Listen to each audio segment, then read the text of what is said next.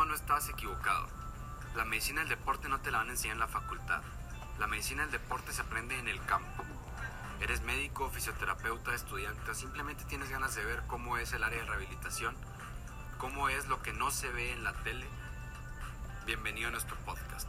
Aquí te enseñaremos cuál es el logaritmo mental por el cual nosotros empujamos la medicina tradicional para poder llevar a nuestro atleta a dar su máximo rendimiento después de una lesión o cómo prevenir una lesión en él.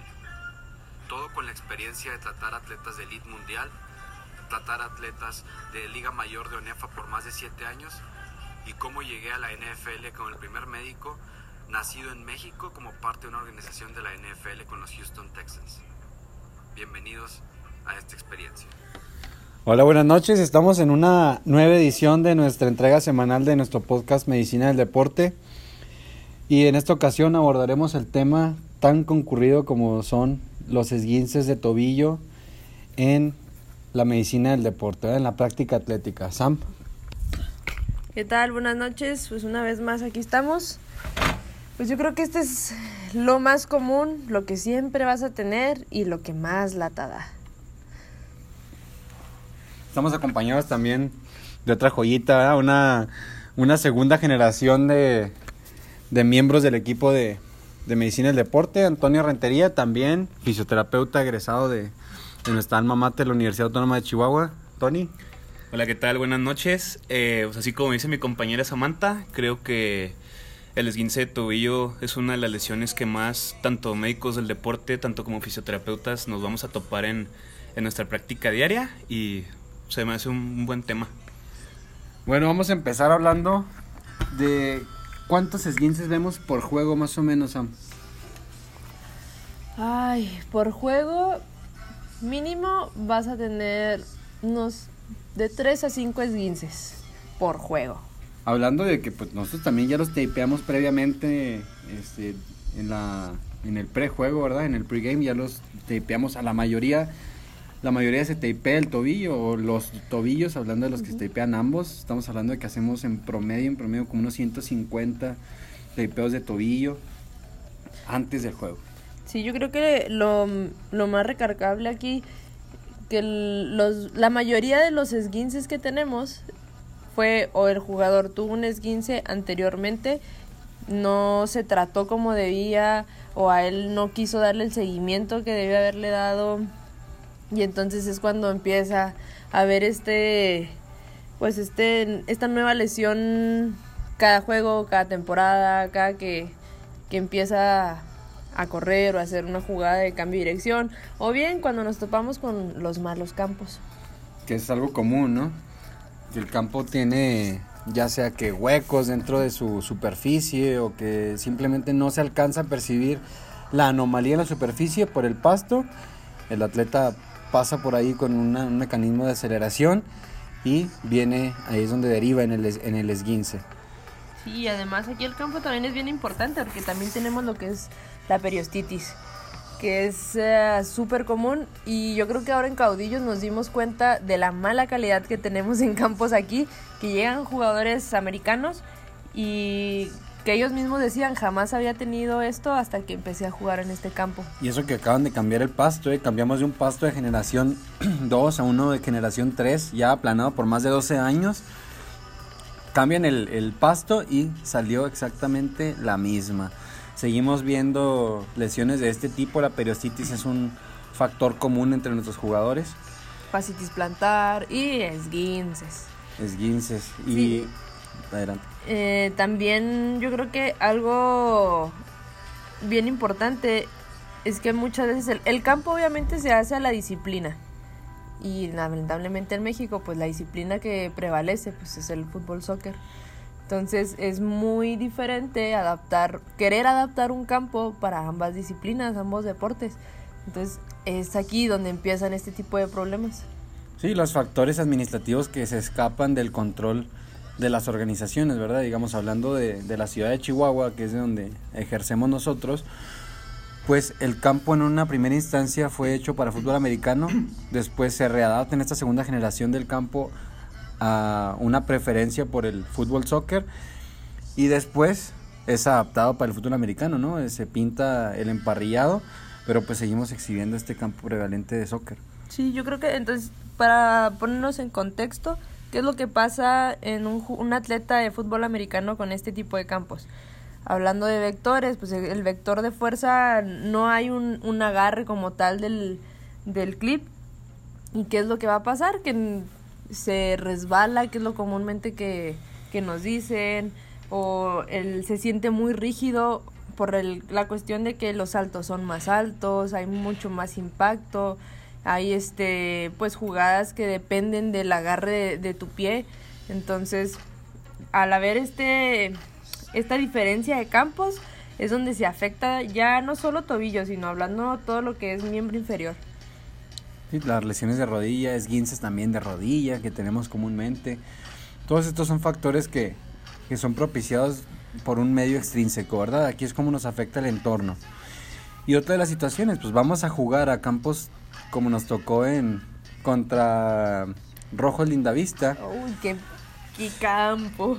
No, no, no, ese- eh, yo creo que ha sido el peor campo en el que hemos, en el que en lo personal he estado. Es un campo que para empezar no daba las magnitudes. Optaron por poner tarimas en una de las zonas de anotación. La cubrieron con una capa de esponja y luego después la- un pasto sintético que no había ninguna diferencia entre una mesa de billar y ese, y ese pasto que ellos pusieron. Y pues estaba muy, muy, muy deplorable la condición del campo. Muy bien, vamos entonces a hablar de abarcar el mecanismo de lesión. ¿Cuál es regularmente el mecanismo? Pues puede ser, así como mencionaba Samantha, puede ser un, un- un mecanismo lesional sin despegue y con despegue. Con despegue, pues obviamente es un, es un salto en la vertical, ¿verdad? Y el, el atleta, al saltar aquí, influye también las características propias del atleta. Debilidad en todo el compartimento lateral de la pierna. Eso me debe evidenciar cierto grado de inversión. Entonces, si nosotros esto lo sumamos con algún desplazamiento que pueda sufrir el atleta en el aire, pues va a caer con el pie en cierto grado de inversión que si no es compensado rápidamente por el, por el peso del cuerpo y si hay un vector lateral va a derivar en una lesión por inversión, que este desplazamiento, esta lesión lateral es la más común. Sí, yo creo que tomas, te tocaste dos temas bien importantes. Es, primero, como ya lo dijiste, es muy raro ver una, un esguince por eversión, más que nada. Y el otro que ya decías, de lo que es todo el componente, la debilidad, algo que hay que recalcar y que no se nota, el tobillo meramente es más complejo ligamentario que musculoso. Y es, o va a ser pues más bien todo lo que son los estabilizadores dinámicos. Entonces, al haber todos estos, estos vectores que ya mencionabas de fuerza en, durante el impacto, y por muy fuerte que tú tengas tu tono muscular, por eh, no sé, todo lo que hayas trabajado hablando meramente de músculo, pero tu estabilidad dinámica en tobillo como tal, pues es pobre, porque finalmente cuando hablamos de fortalecimiento de tobillo, vamos a lo básico.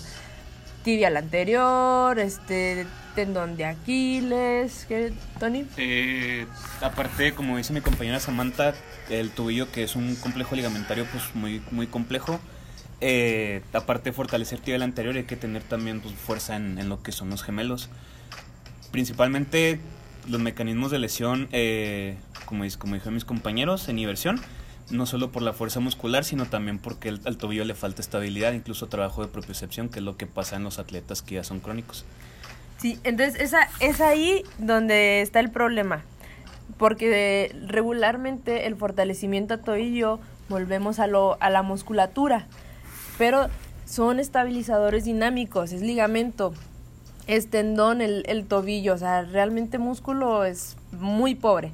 De nada nos sirve o nos sirve muy poco en centrarnos en el músculo cuando realmente tu estabilidad dinámica que te la va a dar el ligamento pues es, es pobre, es floja, es, eh, o no está trabajada, o la propiocepción no, no es tan adecuada, o, o es una, o el ejercicio de propiocepción que se, se maneja es muy básico y no se adapta al deporte.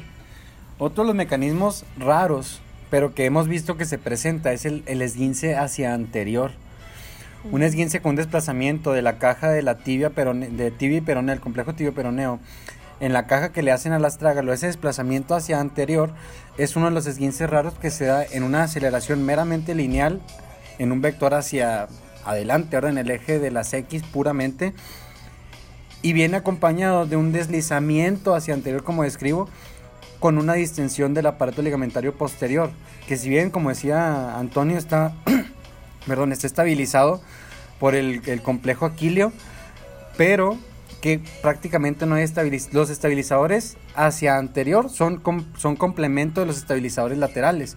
Entonces se exhibe cierto grado de inestabilidad intrínseca hacia el mecanismo anterior con un mecanismo de frenada, ¿verdad? El paciente va en una aceleración franca hacia adelante, de repente frena o hay un, impacto contra una superficie que le genera un vector de fuerza contrario, como es la base, por ejemplo, hablando del béisbol, vamos corriendo directamente hacia primera, topamos, hacemos el mecanismo de hiperextensión del, compás para poder tocar la base y evitar el, out. Y este mecanismo genera un desplazamiento hacia anterior y es un esguince anterior. Y duele de unas características distintas a como es el, lateral. Es difícil de sospecharlo porque comúnmente nos vamos hacia el mecanismo lateral, ¿verdad? Hacia el mecanismo inversivo. Entonces es otra de las que deben de, de tener en cuenta. Se describió hace como unos siete meses por Mahieu una característica del ligamento tibio, eh, tibio astragalino que prácticamente él decía, resumiendo el artículo, que una vez que ya tienes un esguince con un componente anterior, el tobillo nunca vuelve a ser lo mismo. Nunca vuelve a ser lo mismo y hay una estabilidad intrínseca que te hace, te predispone a esguinces ulteriores. Aparte, también tenemos que ver, eh, independientemente del, del, mecanismo de lesión o el tipo de esguince, hay una lesión en todo lo que es el, el complejo ligamentario. Si es sin inversión, vas a tener una, un pequeño esguince en deltoideos, sobre todo los peroneos son los que más se ven dañados, posterior, este, el anterior, todo lo que es peroneos es uno de los de los que más se lastiman pero ante todo tienes que tener todo lo que es en sí el tobillo, no te puedes centrar solamente en el mecanismo de la lesión, que muchas veces al tener el, mecanismo de inversión, como lo mencionabas, eh, en menor manera, pero también se ve lo que es el esguince en anterior. Sí, el esguince anterior, ese es un, un ente así como sombrío, ¿no? Que no lo, no lo percibimos o no lo sospechamos de primera instancia. Bueno, vamos a entrar con el cuadro clínico, ¿verdad? Vamos a entrar a cómo es que el paciente exhibe la sintomatología una vez que ya tuvimos este mecanismo. Si nos remitimos al logaritmo de juego, ¿verdad? Pues vemos a un paciente que por lo general está en el suelo, está boca arriba hablando de, los primeros episodios de ver al paciente desde antes de entrar. Está boca arriba y puede que esté o no inmovilizando el mismo el tobillo. Y a la hora de que entramos, pues tenemos una capa completa, ¿verdad? De, tejido extrínseco, lo que es el, tacho meramente. Este, después tenemos la capa de tape, si es que se tapeó por fuera, o si tenemos el tacho y el tapeo por adentro nada más. Entonces tenemos que pasar varias capas. Entonces te remiten nada más a la búsqueda y evaluación de elementos de inserción ligamentaria. Prácticamente se, se explora nada más los los maleolos, el maleolo medial, hablando de la tibia y el lateral del peroneal.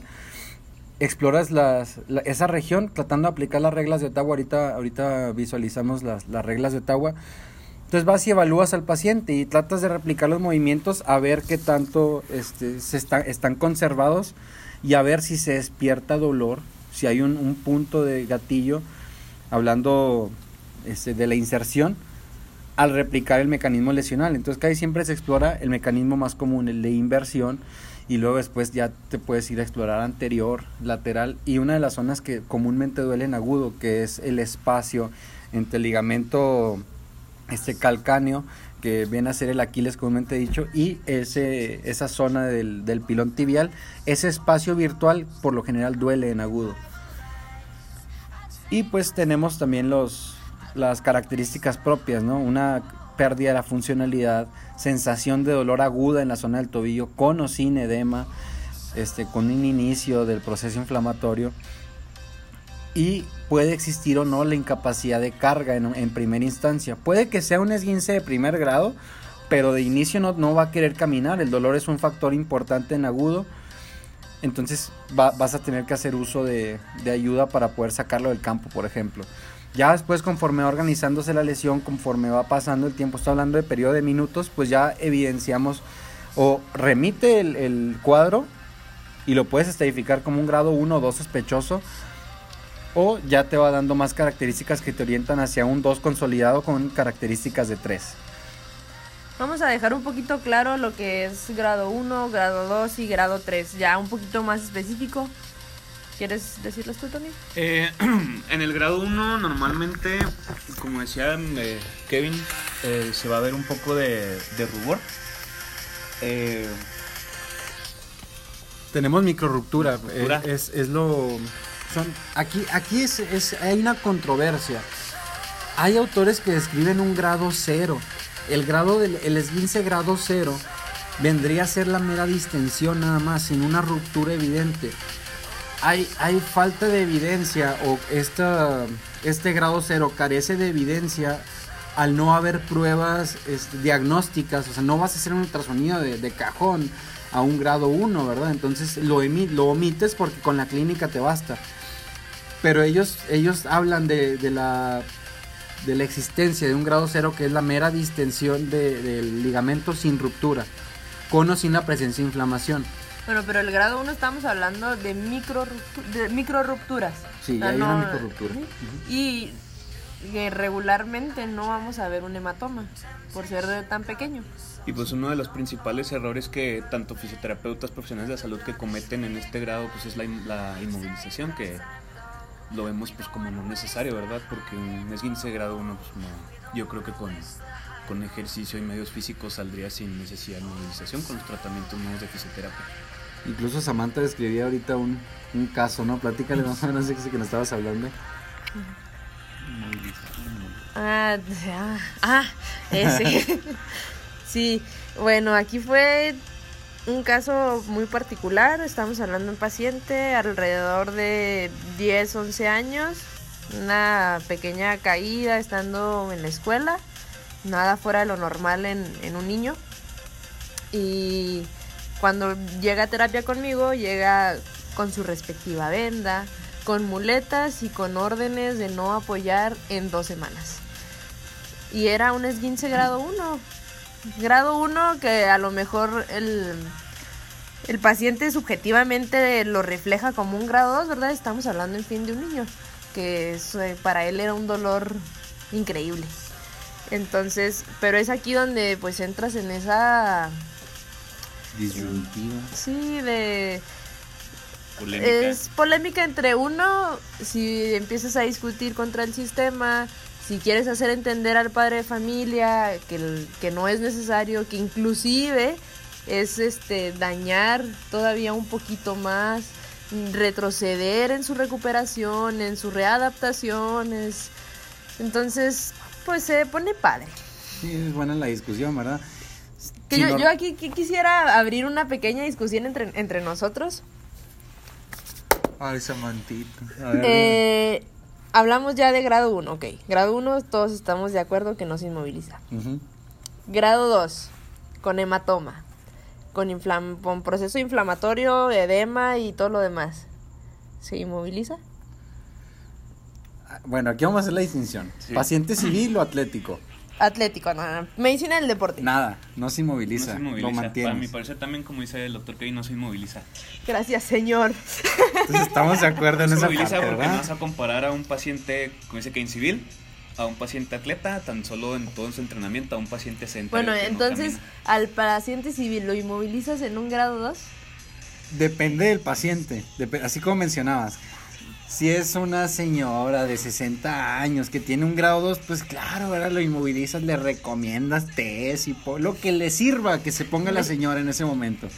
Claro que si es mi atleta, ¿verdad? Claro que no, yo tengo que tomar una, actitud de seguridad también y decir, no te voy a inmovilización, no te no te voy a inmovilizar porque necesito que lo estés moviendo porque si no, no vas a jugar. Y ahí es donde entra también ver si él quiere, ¿verdad? Porque también puede caer en la situación, no, no quiero, no quiero jugar, voy a la banqueta, voy a descansar, Me duele. me duele, me duele y no lo sacas de ahí, ¿verdad? Claro que todo, todo lo veíamos en... Todo tiene que ser en evidencia. En un buen diagnóstico Y obviamente los ejercicios no son los mismos. No se trata un esguince de primero, segundo, tercer grado de la misma manera, con los mismos ejercicios en diferentes personas. No puede ser lo mismo y, y sobre todo algo bien importante y algo que se ve a diario entre fisios, entre médicos, entre entrenadores. Los ejercicios deben de ir cambiando. Si un ejercicio provoca dolor dentro de los tres días en lo que lo aplicaste no está funcionando, algo no está bien. Si no tienes un beneficio en tres días de que lo empezaste, o tú no lo hiciste bien, o el paciente no lo está realizando bien, o algo anda mal. Entonces no puedes permanecer con una misma rutina que usaste en tu paciente que juega voleibol, hacerle lo mismo a tu paciente que juega fútbol americano y necesitas que esté listo para el sábado. Entonces, Yo creo y, que sí. y, al- y volvemos, nos- tú no me vas a dejar mentir. Samantha tocó un tema muy importante en eso de que en fisioterapia no se da mucho de que ponemos recetitas de cocina, de que llega un paciente esguince de tobillo y le ponemos lo mismo, llega otro y le ponemos lo mismo. Y llega con su rice, ¿no? Ella con su RICE, con el típico método RICE, que ahí también hay dilema de entre, hay unos artículos que dicen que al momento de que pones hielo, estás bloqueando el sistema natural del cuerpo, que es la inflamación. Y hay, hay nos artículos que dicen eso, o sea, nos metimos en un rollo. estamos de acuerdo en que ¿eh? estamos de acuerdo en que la mayoría de los tratamientos para un esguince es 72 horas de hielo para bloquear el proceso inflamatorio y que no haya edema. Pero hay artículos que contradicen de que al momento de que tú pones el hielo estás contrarrestando la defensa natural del cuerpo. Alguien no escuchó el podcast Alguien, pasado. sí, fíjense, aquí está la diferencia, ¿verdad? Un, un saludo a nuestro fan número uno, Antonio Rentería. Escucha fiel de nuestro podcast. Sáquese. Primero escúchalo y luego ya entramos otra vez en discusión. No, hay- no, no vamos a No. tocar el tema. Sí, ya. Sí, ya. Bueno, Besos, bye. ok, vamos. Volviendo al ejercicio. Primero los grados, vamos con los grados. Algo importante es de que se me vaya. Ok, shit. Y yo creo que es algo que cualquier fisio que escuche esto debe de ser tu rutina, no debe durar las sesiones que tenga tu paciente. No puedes usar la misma rutina si son 20 sesiones y te quedas 20 sesiones con la misma rutina. Eso es una tontería. O sea, y quien lo haga, perdón, pero no, Hay no que vas a, revisar. Sí, no, no vas a llegar a nada. No vas a llegar a nada. Y si llegas a algo es porque tu paciente le está echando muchas ganas. Bueno, dicho lo anterior, Prosigamos. vámonos con los, los grados. Bueno, grado 2, vamos a tener eh, una ruptura incompleta del ligamento, eh, pérdida de función, eh, arcos de, de movimiento dolorosos, principalmente movimientos de inversión-eversión. Eh, va a haber una inflamación más considerable que en el grado 1 y al momento de que el paciente intente deambular o apoyar pues vaya su peso corporal va, va a ser un poco más doloroso. Grado 3, vamos a tener una ruptura completa, un dolor más, más severo, un poco más insoportable, y va a haber equimosis, un, hematoma, va a haber una inestabilidad mecánica significativa y va a haber una, una incapacidad completa para la deambulación y para sostener su peso.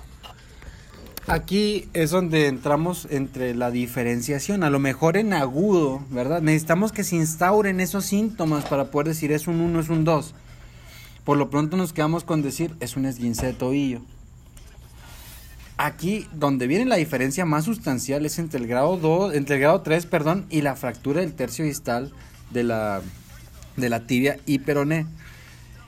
Para estos efectos, en 1900, perdón, en 1997, en la revista de la, Asociación Americana de Medicina, en la revista JAMA, en su edici- edición 278, en las páginas 2075 a la 2079, son publicadas las reglas de Ottawa descritas por SIL 20 años antes, pero ya tomaron relevancia y fueron publicadas como una guía en el, en el diagnóstico y que vienen a responder la pregunta. Mi esguince grado 3 que parece una fractura, ¿la mando a radiografía o la mantengo para mí? Me quedo con el diagnóstico clínico de que es un esguince grado 3. Para ese efecto, en las reglas de Ottawa se describió una forma de evaluación en la cual palpas dos zonas. Tienes que cumplir con dos criterios. Los dos criterios son los mismos en la... Lo único en lo que varía es en la zona de palpación del dolor. Si el paciente presenta dolor 6 centímetros de distal hacia proximal, tomando como referencia la punta de la apófisis estiloides del peroné, va, suma 6 centímetros hacia arriba y en la parte posterior de ese maleolo hay dolor y eso lo, lo haces en la, en la, misma región tibial o en el maleolo medial. 6 centímetros de la punta del maleolo hacia arriba en la zona posterior, si presenta dolor en cualquiera de las dos regiones y a eso le sumas la incapacidad para sostener el peso y de deambular más de cuatro pasos, de dar más de cuatro pasos, hay que mandar la radiografía. Porque tiene una sensibilidad de hasta 96% y una especificidad de hasta 90%. Entonces es muy probable que todos los esguinces de tobillo cumplan con esta, de, de, que todas las fracturas cumplan con estas características y es muy probable que, el, que todas coincidan, ¿verdad? El segundo criterio es palpar la base del quinto meta, metatarsiano, que ahí es un lugar común de inserción y que de ahí deriva la fractura de Jones, ¿verdad? De la base del quinto metatarsiano. Y también hay que palpar en, la, en el borde interno del pie la base del escafoides o el navicular. Sí, es, es, son nombres homólogos, escafoides del pie o navicular. Hay que palpar esas dos zonas y lo mismo, si se cumple el segundo criterio, que es la incapacidad para deambular más de cuatro pasos o de cargar tu peso, ahí es donde mandamos al paciente a tomar una radiografía. Ahí es donde se justifica basado en las reglas de Ottawa. Yo creo que son muy importantes y válidas en todo, pero sobre todo son más aplicables en el deporte, porque hay factores importantes. Uno, tu paciente conoce lo que es el dolor. Que es algo que en el paciente civil, que jamás en su vida ha hecho deporte, o sea, un esguince de primer grado le va a parecer uno de tercero. Entonces, ese es un punto importante. Tu paciente conoce y tiene su umbral de dolor para decir, ok, algo anda mal. Segunda, eh, me ha tocado que muchas veces el, en un paciente civil puedes hacer este tu palpación o pedirle que deambule y no hay, hay incapacidad para todo, hay un dolor severo y estamos hablando de que se, se diagnostica como un esguince de, de, tercer grado que nos tocó, no sé si te acuerdas, mm. con una señora Yo sí. en, de la porra en caudillos.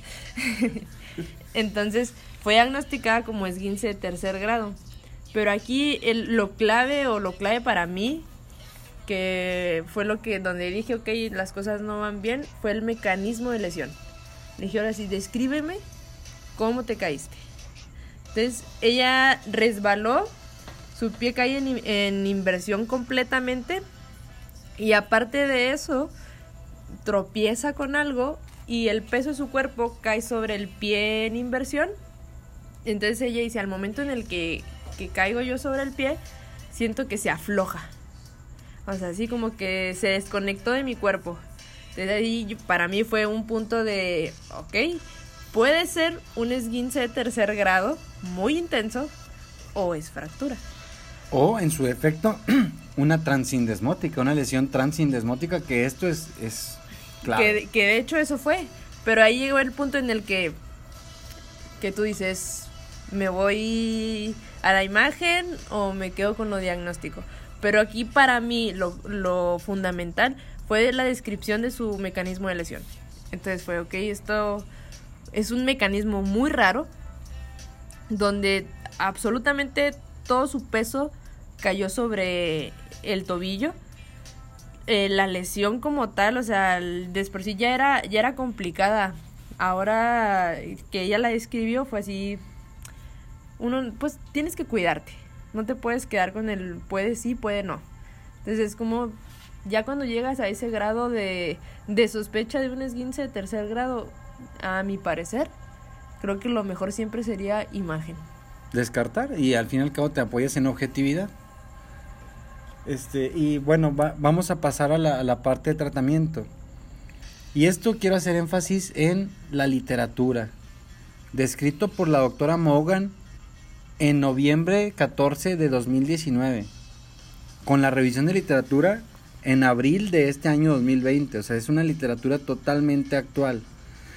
Ahorita hablábamos, este, antes de, de entrar a, grabación, que muchas veces incluso el grado 1, ya mencionó eh, Samantha un, un ejemplo, se inmoviliza. Y aquí en esta actualización te dice, el grado 1 no se inmoviliza. Se evita la inmovilización y es muy claro y muy certero en sus palabras, no se inmoviliza. El grado 2 no se inmoviliza de misma manera, no se inmoviliza, nada más le hace un estabilizador dinámico mecánico, como es una tobillera de compresión, una tobillera con cierto grado de barras, como es la Aircast que se usa, es muy común en el tenis, usada y puesta en, en el ámbito mundial por Andy Murray. La Aircast es un estabilizador dinámico excepcional incluso para prevención. Y en el grado 3, aquí es donde entra, incluso en la evidencia, la controversia, que te lo define. El tratamiento del grado 3 es controversial. Nosotros, en el equipo, aplicando las reglas que dijimos en el episodio anterior, el esguince grado 1 lo tenemos en 3 días en campo. El esguince de grado 2 lo tenemos en 5 días en campo con capacidad para jugar. Y el esguince de grado 3 le damos un poquito más de descanso y le damos una semana de descanso y empezamos el tratamiento. Una semana de descanso, claro, dentro, no antes de que me veas feo, tratamiento, pero no está en campo. Y la segunda semana ya somos un poco más agresivos. Nos pasó en Naucalpan contra Bulldogs Naucalpan. Sánchez Holder, nuestro corredor, tiene un esguince, me lo manda Samantha con toda la bendición, me mandó un mensaje expresamente, cuídamelo y manténlo ahí, tiene que jugar. Le hicimos un TPO que en serio era una artrodesis, o sea, estaba el, tobillo en bloque, era, estaba, no tenía rango de movimiento para nada. Corrió para más de 200 yardas y fue el MVP de la jornada. Entonces, tratamiento del grado 1. Casi todos te van a caer con Rice, ¿no? Eso es, lo que te dicta y es lo que te enseñan y es tiene miles de años. Ya hablaba Antonio de la controversia que existe eh, actualmente. Nosotros hacemos uso de un rise, por así decirlo, en, la primera etapa, los primeros 15 minutos. Ya después de eso hacemos modificaciones. Sam, háblame de, de, cómo es el tratamiento entre semana y Antonio nos va a tratar de cómo es la rehabilitación en el paciente civil. Vamos a tener las dos caras de este tratamiento. Bueno, ya ya escribimos, yo creo que el, el episodio pasado de cómo era el, inicio del, del Rise. Que lo voy a dejar en blanco para que aquí nuestro, nuestro acompañante pueda darle una pequeña estudiada. Pero como decías, el, nuestro tratamiento es un poquito, por así decirlo, inverso a lo que se espera. No, se, no iniciamos como tal con, con el hielo, o con la no con una compresión estática como lo menciona Rice. Pero volvemos a los principios de lo que es la inflamación. Entonces, a partir de ahí nos basamos para la primera instancia. Lo que son, como mencionabas ahorita, los, primeros minutos o hasta las primeras horas del esguince.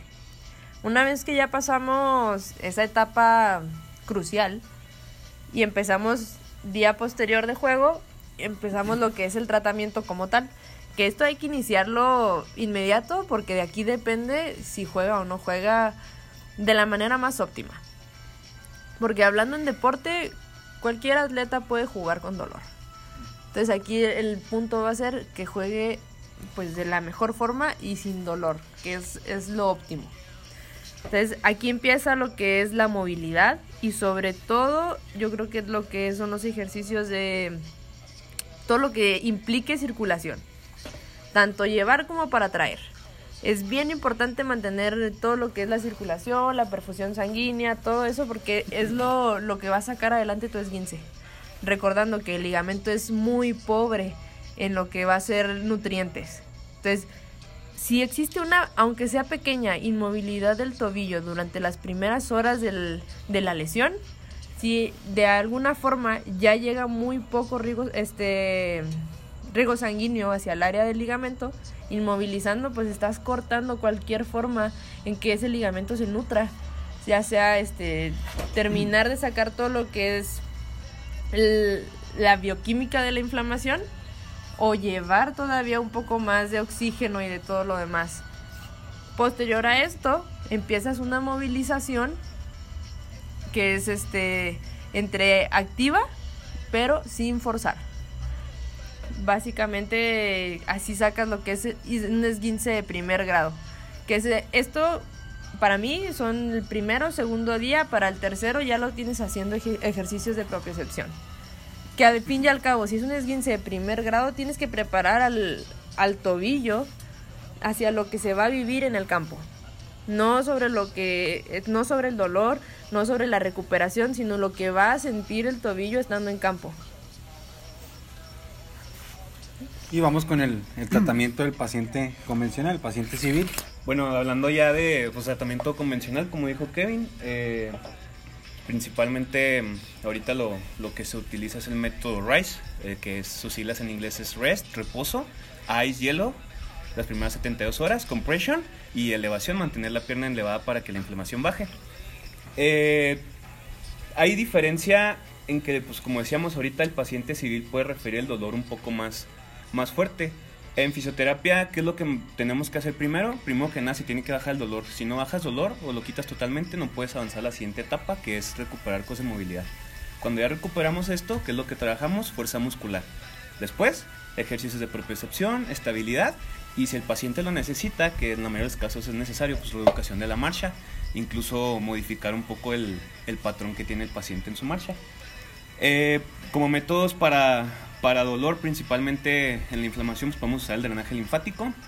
Hay técnicas también de, mm, de vendaje neuromuscular, kinesiotape, eh, técnicas de electroterapia básicas que es casi la mayoría de los oficios las hemos puesto, ¿no? O sea, el típico no, TENS. No sientas pena, no típico TENS, su compresita caliente y su receta de cocina, ¿no?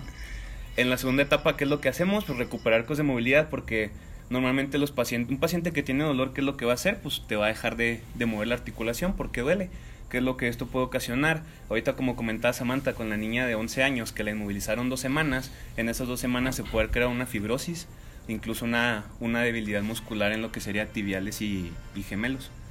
En la etapa 3 ya se trabaja pues fuerza muscular, que esa pues la podemos trabajar de muchísimas maneras, con ligas de resistencia, loop bands, ejercicios de propiocepción en BOSU, se pueden trabajar muchísimos ejercicios en prácticamente con cualquier cosa, incluso el paciente tan solo con que se pare en un pie, o sea, ahí está trabajando ya la propiocepción. Y en el cuarto grado trabajamos marcha, eh, hacia adelante, hacia atrás, lateral, en tándem. O sea, hay infinidad de ejercicios, pero sí hay una diferencia entre realizar un paciente civil a realizar un deportista. Es un poco más, pues no complicado, pero sí en el, en el aspecto de que puedes tardar un poco más por el dolor. Hablando también de una de las modificaciones que se puede hacer en la medicina del deporte, es la dieta en pro de la recuperación osteomuscular. El fibroblasto, que es quien va a generar la reparación del tejido, hablando de cualquier terapia que se use, este, el, fibroblasto tiene que generar una restauración del tejido y va a tomar esa materia prima, por así decirlo, de prolina y lisina, estos dos aminoácidos disponibles en la dieta normal, para poder generar estas vacuolas en donde se va a generar el colágeno. Como tal, va a ser ex, eh, de la célula y va a ser integrado a la matriz extracelular del propio tendón, hablando de este tipo de lesiones. Y las dietas que se puede, de las que se puede hacer uso, las dietas ricas en prolina y lisina, incluyen pescado, legumbres, lácteos, prolina viene de los frijoles, nueces, maní, germen de trigo. Entonces aumentar el, el, el depósito de estos nutrientes en, el, en, la dieta del atleta lo va a hacer tener una, una recuperación mucho más rápida, eficaz y acelerada. Bueno, pues esto fue todo de nuestro, nuestra entrega semanal de este podcast. Este, quiero agradecer a Antonio Rentería que nos acompañó en esta noche. Que esperamos que nos acompañe el 28 de, de, mayo. Porque aquí ya tuvimos una mini discusión acerca del tema del SOA. Les reitero la invitación, ¿verdad? El que quiera entrarle a, a este pequeño debate, con todo gusto. Aquí, aquí los esperamos. Mándenos su, su mensaje directo vía Instagram a, nuestro, a nuestra página de Instagram, medicina del deporte.cuu. Mis redes sociales son que punto luna md en, en, Instagram y en Facebook me encuentran como Kev Luna. Sam. Eh, en Facebook estoy como Sam Calahorra y en Instagram voy a empezar a utilizar lo que es Fisio CUU.